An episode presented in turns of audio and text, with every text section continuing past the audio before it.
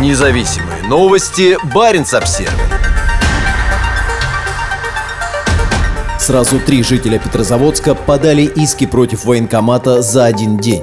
Жители Карелии пытаются оспорить решение органов военного управления, следует из картотеки гражданских и административных дел. Сразу три иска против военкомата и призывной комиссии поступило в Петрозаводский суд за один день, 20 октября. Это следует из данных, опубликованных в картотеке гражданских и административных дел на сайте суда. Можно предположить, что граждане пытаются оспорить свой призыв в рамках частичной мобилизации, которая проводится в России с 21 сентября. Первый такой иск в Петрозаводске был подан 17 октября. Заседание по этому делу состоялось 21 октября. Как сообщает телеграм-канал From Karelia with Freedom, представители военкомата заявили ходатайство о передаче дела в военный суд Петрозаводского гарнизона. Несмотря на возражения юриста Ольги Тужиковой, представляющей интересы истца, судья это ходатайство удовлетворила. Баренц-Обзервер изучил картотеки судов Мурманска, Архангельска, Нарьян-Мара и Сыктывкара, но не нашел ни одного дела против военных властей, поданного после 21 сентября.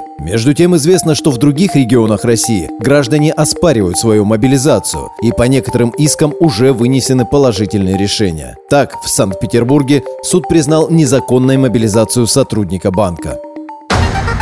Независимые новости. Барин обсервис